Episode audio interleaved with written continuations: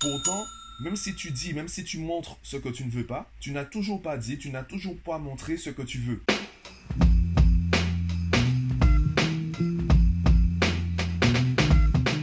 Yo, l'épisode d'aujourd'hui sera vraiment très court. Je voulais te parler de la visibilité qu'on donne. Et je voudrais résumer l'épisode à cela. On donne davantage de visibilité à ce qu'on ne veut pas qu'à ce qu'on veut. On est plus facilement touché par les émotions négatives ou on réagit de manière beaucoup plus euh, rapide et efficace ou de manière explicite à ce qu'on ne veut pas qu'à ce qu'on veut. Pourtant, même si tu dis, même si tu montres ce que tu ne veux pas, tu n'as toujours pas dit, tu n'as toujours pas montré ce que tu veux. Et aujourd'hui, c'est aussi difficile de faire un bon buzz qu'un bad buzz. Le bad buzz, il s'agit pas, alors, on va plutôt dire un faux bad buzz. Le bad buzz qui va en fait motiver les gens à réagir à ton marketing pour les ramener à ton message, pour leur donner envie d'en savoir plus. Je vais prendre un exemple. Si tu veux parler d'écologie, si tu veux montrer un nouveau système qui permettrait eh bien d'améliorer la qualité de l'air, etc.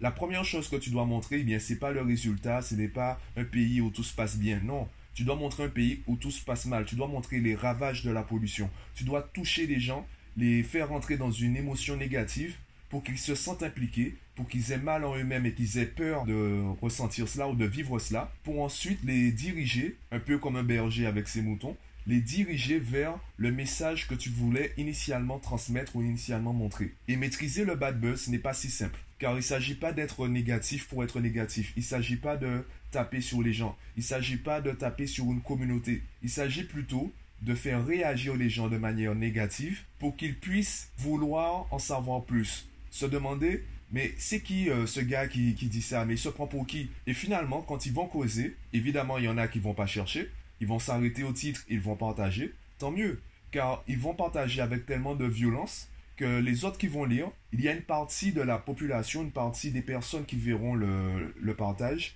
qui iront lire ce que tu as écrit ou qui iront écouter ce que tu as enregistré et qui sauront finalement quel est le véritable message que tu voulais transmettre. Et ça, ça va changer la donne. Moi, c'est la conviction que j'ai par rapport à mon expérience sur les réseaux sociaux ou même mes recherches sur le marketing. Balancer du positif, ça rapporte pas. On estime tous que c'est, ça nous est dû. C'est plus facile de se soigner que de rester en bonne santé. C'est plus facile d'être pauvre et de devenir riche que de rester riche. Car le bonheur, la joie, l'amour, etc., c'est une routine, ça devient vite ennuyant. Le Saint Graal, ce serait en fait de rester dans cette énergie positive sans s'ennuyer de rester dans cette énergie positive sans vouloir chercher à vivre des ascensions émotionnelles, à passer par les émotions négatives. Et je me rappelle de cette conférence du coup, le bonheur n'est pas nécessairement confortable, où Thomas Dansembourg explique que ce n'est pas parce que tu fais des choses qui sont inconfortables que tu n'es pas heureux. Ça veut juste dire justement que tu es en quête d'un nouveau palier peut-être dans ta vie ou dans ton emploi qui va te rapporter davantage de bonheur dans le palier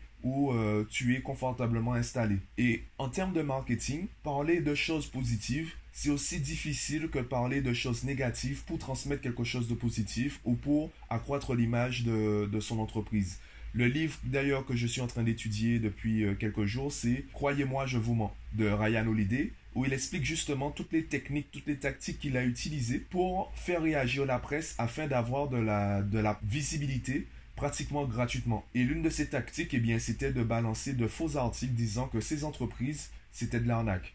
Il envoyait des messages anonymes à des journalistes qui allaient transmettre, qui allaient rédiger carrément des articles en disant, voilà, cette entreprise, c'est de l'arnaque. Les gens lisaient ça et se demandaient, mais c'est quoi cette entreprise? Je connaissais même pas. C'est un peu comme les vidéos où on te montre des influenceurs, alors que tu connais pas ces, ces personnes.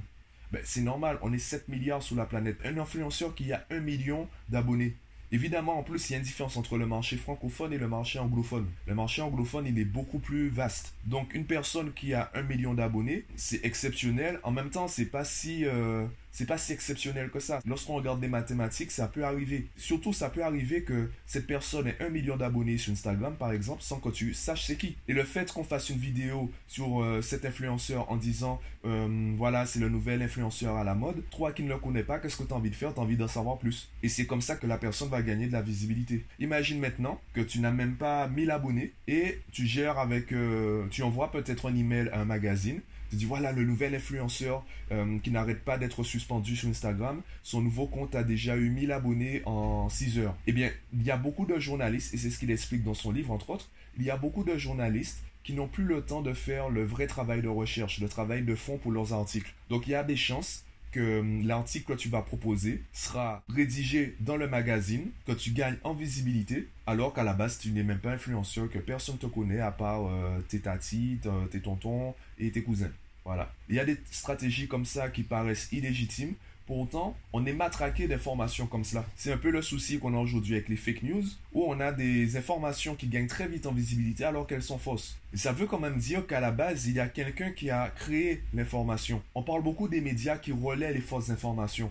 Et on oublie qu'à la base, il y a une personne qui a créé l'information. Et aujourd'hui, au marketing, eh il y a forcément, il y a certainement des stratégies, des campagnes marketing qui nous ont influencés à partir de fausses informations ou à partir de faux bad buzz. Allez, je prends un exemple très simple. Quand tu dis qu'une marque a sorti un, produit qui est raciste, il y a beaucoup de personnes qui vont réagir. Il y a beaucoup de personnes qui vont dire que c'est raciste. Ben, la marque, elle gagne également de la visibilité chez les personnes racistes. Alors, ce que je dis est complètement euh, vulgaire, complètement brut, complètement euh, léger. Tu vois que ça peut marcher comme ça aussi. Si ta cible, ce sont les personnes racistes, eh bien, sont un produit raciste et surtout crée un faux compte Twitter, un faux compte Instagram d'une personne euh, racisée, une personne euh, victime du racisme que tu, euh, que tu veux exploiter et qui va parler de, ta marque en disant regardez ce que c'est. Ça va prendre de l'ampleur très vite. Il suffit de quelques partages bien ciblés pour que, ben, que ta marque gagne en visibilité et que ton public cible soit finalement atteint. Ça paraît complètement illégitime, Pourtant, on est entouré de, choses comme cela. Ben, je prends l'exemple du film, le dernier film sur Netflix qui a gagné beaucoup de visibilité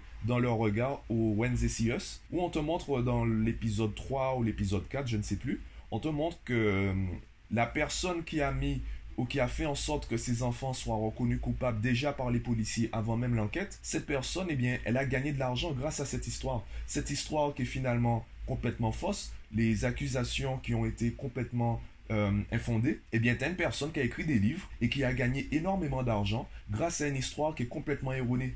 Donc, on fait quoi? On lui demande de rembourser auprès des clients. Il faut également rembourser auprès des éditeurs. Il faut rembourser également les librairies. Il y a beaucoup d'argent, en fait, qui a été créé, qu'on ne peut plus récupérer, alors qu'à la base, c'est complètement faux. Ces livres n'ont aucune valeur si ce n'est de montrer la bêtise du, finalement du système judiciaire, ou les failles du moins du système judiciaire américain. Enfin bref, c'est un peu ma réflexion euh, à chaud. Comme d'habitude, les podcasts sont très souvent pour la majorité improvisés.